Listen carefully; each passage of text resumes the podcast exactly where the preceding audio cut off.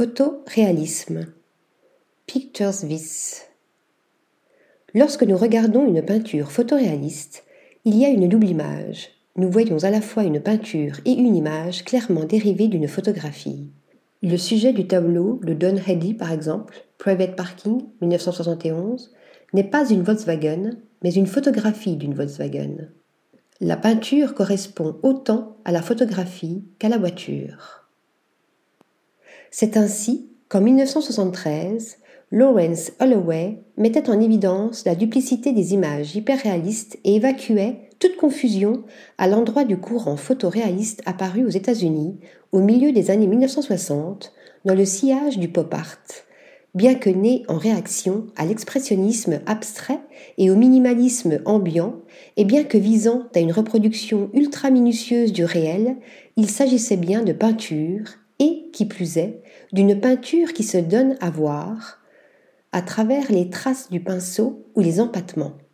Paradoxe auquel se plaît notre regard, comme l'attestent les œuvres des maîtres du genre, réunies à la Waddington Custo Gallery, John Bahadur, Charles Bell, Tom Blackwell, Davis Cohn, Robert Cunningham, Don Hedy, Richard East, Ralph Goings, David Parrish, John Salt tous les protagonistes du mouvement, s'étant développés jusqu'à la fin des années 1980, sont présents.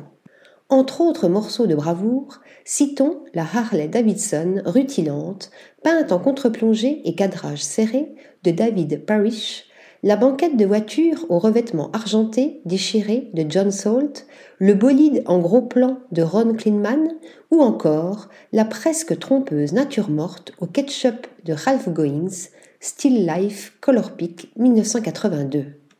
Par-delà l'illusionnisme, parmi les motifs récurrents figurent en effet, comme dans les fresques du pop art, tous les produits, emblèmes et autres fétiches de la société de consommation. Enseignes lumineuses, panneaux publicitaires, devantures de magasins, rayons de supermarchés, restaurants, stations-service, voitures, motos, jouets, privilégiant les surfaces réfléchissantes, verre, chrome, cuir ou plastique, les peintres photoréalistes, qui peignaient souvent d'après des photos en noir et blanc, témoignent d'une virtuosité extraordinaire dans le rendu des matières et des effets fugaces de lumière et d'ombre, mais aussi dans le rendu de la vision détachée et plate, monoculaire, de l'appareil photo. Faisant chatoyer les couleurs, souvent inventées, modifiant les perspectives, ils font œuvre de composition, Malgré les apparences, loin d'être des copies conformes de photographies, les peintures photoréalistes sont des interprétations artistiques. J'utilise simplement le sujet comme point de départ pour composer le tableau, disait Robert Cunningham. Interviewé en 1972, Don Hedy déclarait quant à lui Cela soulève la question de savoir si vous regardez une illusion d'objet dans l'espace ou une représentation d'un morceau de papier plat une photographie, qui est à son tour une représentation de choses dans l'espace. L'idée d'être photographique ou fidèle à la réalité ne m'intéresse pas vraiment. Ce sont les références entre ce que nous savons, ce que nous voyons, ce que nous croyons voir et ce qui est là, entre la surface de la toile et l'illusion dans la toile. Il me semble que ce sont là les vrais problèmes. Article rédigé par Stéphanie Dulou.